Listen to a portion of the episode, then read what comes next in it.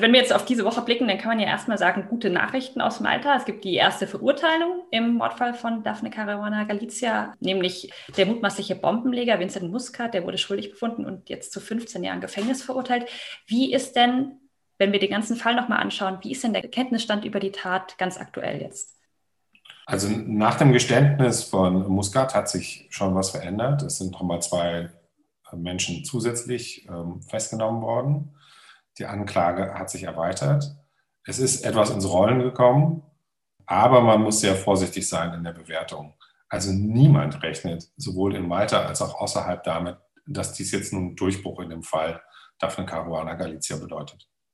Warum denn nicht? Man könnte ja auch sagen, jetzt ist mit diesem Prozess erstmal ein Kenntnisstand erarbeitet, der dann auch in anderen Prozessen, beispielsweise gegen Jürgen Fenneck, auf den komme ich später nochmal eingesetzt werden kann.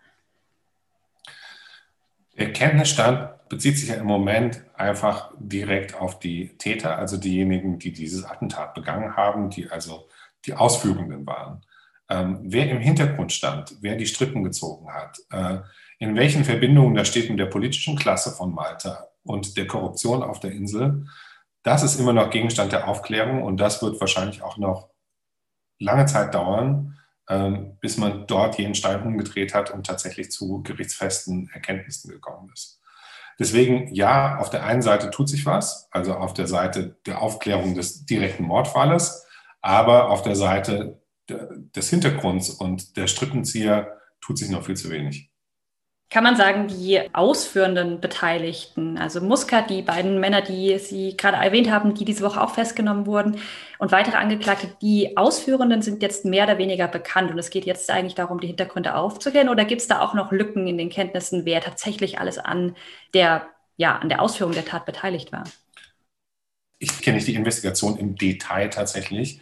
Ich glaube, nach all dem, was ich jetzt gehört habe und auch von den Leuten gehört habe, die in Verbindung stehen direkt mit der Familie, ähm, ist sozusagen die, die Ebene der Ausführenden ist jetzt schon relativ klar, aber die Ebene der Hintermänner ist halt unklar. Und es gibt eben viele Leute in Malta, die diese Ermittlungen nach wie vor versuchen zu behindern oder äh, zu beenden und die auch keinerlei Interesse haben daran, dass das jemals aufgeklärt wird weil das, worüber Daphne Caruana Galizia berichtet hat, nämlich die Korruption, sich so tief in diesen Staatsapparat hineingefressen hat, dass es heute immer noch einflussreiche Akteure gibt, die eben eine weitere Aufklärung verhindern wollen.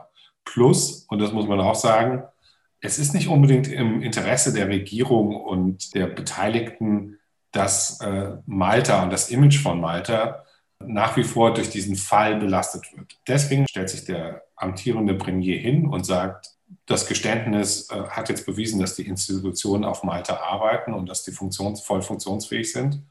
Wobei das Geständnis natürlich nichts mit einer Institution zu tun hat, sondern das Geständnis ist ein Geständnis. Und der Polizeichef stellt sich hin und sagt, wir haben äh, jetzt inzwischen alle Verdächtigen gefasst und das war's. So in diesem Stile intoniert er das Ganze und das ist natürlich auch nicht der Fall. Aber man sieht, äh, an diesen Äußerungen, wie stark der Wille ist, diesen Fall für beendet zu erklären. Ich schlage jetzt noch mal ganz kurz den Bogen Richtung Jürgen Fenneck, weil der, äh, gegen den läuft der Prozess ja auch noch. Der läuft aber auch schon eine ganze Weile. Der wurde wegen Corona unter anderem vertagt, ähm, hat dann wieder kurzzeitig angefangen. Jürgen Fennig ist so ein bisschen die, die Schlüsselfigur, weil er einerseits die Verbindungen über Melvin Theumer, über den Mittelsmann, der mittlerweile begnadigt wurde, zu den Bombenlegern hat, aber andererseits vor allen Dingen auch eben diese Verbindungen in die Politik. Jetzt ist Vincent Muscat jemand, der in der organisierten Kriminalität auf Malta offensichtlich sehr, sehr gut vernetzt ist. Besteht denn die Chance, über ihn nochmal stärker auch ganze kriminelle Netzwerke tatsächlich aufzudecken? Das ist ja im Moment schon der Fall. Man weiß jetzt nicht genau, irgendwie, was hat er alles äh, gestanden, was hat er alles mit den Behörden übermittelt. Aber jetzt ist ja auch irgendwie der ehemalige Wirtschaftsminister ins Visier geraten von Malta und äh, wird schwer belastet von äh, Vince Muscat offensichtlich. Das ist schon alles möglich, irgendwie, dass da jetzt noch weitere äh, Beteiligte tatsächlich ähm, zum Vorschein kommen und dass da noch weitere Verdachtsfälle auftreten. Aber wenn ich lese, was der, was der Anwalt der Familie vor Gericht gesagt hat, der Anwalt der Familie hat vor Gericht gesagt, dass er hofft, dass dies ein erster Schritt sei, um zur vollen Gerechtigkeit im Fall Daphne Caruana Galizia zu kommen. Der Anwalt der Familie sagt das. Daraus spricht weder Zuversicht noch spricht daraus Gewissheit. Ja? Das heißt, die Erfahrungen, die man auf Malta gemacht hat, eben mit diesem gesamten Prozess und mit der gesamten Aufklärung, sind so schlecht, dass keiner wirklich darauf wetten würde, dass wir jetzt einen Quantensprung gemacht haben in den Ermittlungen zur Ermordung von Daphne Caruana Galizia. Niemand wettet darauf und ich glaube, die Familie tut auch gut daran, das äh, sehr vorsichtig zu bewerten und so tun wir das auch. Das heißt, wenn in jetzt deutschen oder britischen Medien beispielsweise davon die Rede ist, dass das ein großer Schritt sei im Mordfall, das ist ähm, ja eine außermaltesische Sicht, die der tatsächlichen Situation vor Ort gar nicht gerecht wird. So würde ich es auch bewerten. Gibt es also, denn, ja? ja. Nein, das genau so. Also so würde ich es auch bewerten. Jetzt läuft ja auch noch eine Untersuchungskommission, ein Untersuchungsausschuss in Malta, eine Public Inquiry. Von der hat man im Prinzip nichts gehört im letzten Jahr. Liegt es daran, dass da tatsächlich keine Ergebnisse gekommen sind oder liegt es daran, dass die Medien darauf kein gutes Augenmerk geworfen haben? Die Kommission ist wichtig.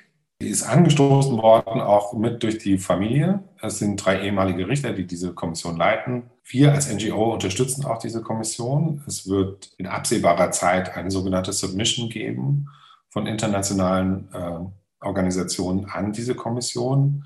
Das heißt, wir werden sie unterstützen, auch mit äh, juristischen Argumentationen. Mit der Kommission ist es ähnlich so wie mit dem gesamten Verfahren. Auch da hat die Regierung deutlich erkennen lassen, dass sie eigentlich kein Interesse daran hat, dass die Arbeit der Kommission fortgesetzt wird. Uh, ursprünglich sollte die Arbeit innerhalb von neun Monaten erledigt sein. Dann gab es eine Verlängerung um weitere drei Monate. Das ist inzwischen auch abgelaufen. Uh, die Kommission ist aber noch mitten in der Arbeit, weil der Fall halt hochkomplex ist. Wir sind der Ansicht, dass die Regierung auf gar keinen Fall die Arbeit der Kommission stoppen darf. Die Kommission hat ja auch einen sehr viel umfangreicheren Ermittlungsansatz, als das die Polizeibehörden haben. Die Polizeibehörden wollen die Täter herausbekommen und diese Kommission untersucht eigentlich eher die systemischen Ursachen. Also wie kann es sein eigentlich, dass dieser Mordfall passiert ist? Wie kann es sein, dass Daphne Caruana Galizia keinen Schutz bekommen hat? Wie kann es sein, dass äh, auf Malta von 2010 an 19 Autobomben in die Luft gegangen sind und Menschen getötet haben? Und Daphne Caruana Galizia war die letzte in der Reihe. Wie kann es sein, dass sozusagen auf dieser kleinen Insel mit 500.000 Einwohnern Kriminalität und Korruption ein geradezu selbstverständlicher Teil äh, des Alltages gewesen ist? Die schauen sich die systemischen Ursachen an. Insofern verwundert mich das überhaupt nicht, dass die halt längere Zeit auch dafür brauchen. Aber äh, deren Erkenntnisse sind natürlich umso wichtiger, weil da geht es auch darum, dass man das politische System vom Kopf auf die Füße stellt und eventuelle Lecks in der Bekämpfung von Korruption und auch von der Unabhängigkeit von Polizei und Justiz äh, bekämpft. Wenn wir jetzt davon ausgehen, dass die Regierung auch unter dem, naja, ich sag mal in Anführungszeichen neuen Premierminister, so neu ist er ja dann auch nicht mehr, äh, Robert Abela, kein Interesse an der Aufklärung haben, wenn man davon ausgeht, dass die Behörden auch zumindest kein gesteigertes Interesse daran haben, die Hintergründe zu ermitteln, wie Sie gerade gesagt haben, bleibt ja, wenn man so will, nur die EU, die Druck macht auf ihren Mitgliedsstaat. Wie bewerten Sie denn die Reaktion der EU jetzt vor allen Dingen im letzten Jahr? Der Druck war ja anfangs durchaus da. Die EU mischt sich schon ein. Ich glaube, dass diese beiden Morde, einmal an Daphne Caruana Galizia und ähm, auf Malta und Jan Kuciak in der Slowakei, tatsächlich eine Art Weckruf waren für die EU. Ja, man hat gesehen, okay, ähm, Morde an Journalisten passieren nicht nur irgendwo außerhalb der EU, sondern sie passieren tatsächlich innerhalb der EU. Und warum passieren sie? Weil es Staaten gibt, die korrupt sind ja, und in denen Journalisten nicht geschützt werden. Und sobald sie halt gegen Korruption ermitteln, sind sie gefährdet. Und, und es ist lebensgefährlich, wenn sie ihren Job machen. Die EU hat sich schon durch verschiedene Erkundungsmissionen auch auf Malta irgendwie hervorgetan, auch durch Parlamentsdebatten. Das Letzte, was sie jetzt gemacht haben, ist den Daphne Caruana Galizia Preis auszurufen. Der ist im Dezember beschlossen worden. Und natürlich die ganzen Civil Society Organizations, die halt auch arbeiten, ähm, unter anderem wir, also das ECPMF, auch mit im Auftrag der Europäischen Kommission, Wir beobachten natürlich die äh, Entwicklung auf Malta sehr genau und reportieren darüber und berichten auch immer wieder darüber, ja, so dass äh, die europäische Öffentlichkeit eben auch informiert ist über das, was dort stattfindet und vor allen Dingen auch über das, was dort nicht stattfindet. Und was dort nicht stattfindet, ist die hundertprozentige und durchgehende Aufklärung dieses Falles. Wir sind jetzt drei Jahre nach dieser Ermordung und noch immer ist kein Hintermann vor Gericht. Das, ich sag mal, das ganz scharfe Schwert, aber ein Rechtsstaatsverfahren, das packt die EU nicht aus. Scharfes Schwert ist immer so eine Sache, weil wir wissen ja auch, dass es Rechtsstaatsverfahren gibt in anderen Fällen und sehen, äh, wozu sie führen. Das ist ein Problem, ja, dass sozusagen jedes Land, wenn es erstmal im Club ist, wenn es erstmal in der EU ist, eigentlich relativ ungeschoren irgendwie das tun kann, was es so will. Das sehen wir im Fall Ungarn, wenn es um die Pressefreiheit geht. Das sehen wir im Fall Polen, wenn es um Rule of Law geht und die Unabhängigkeit von Justiz und Gerichten geht. Es ist schwer für die EU in Brüssel, auch teilweise, weil sie nicht die Kompetenzen hat, tatsächlich klar die eigenen Werte und die eigenen Vorgaben durchzusetzen.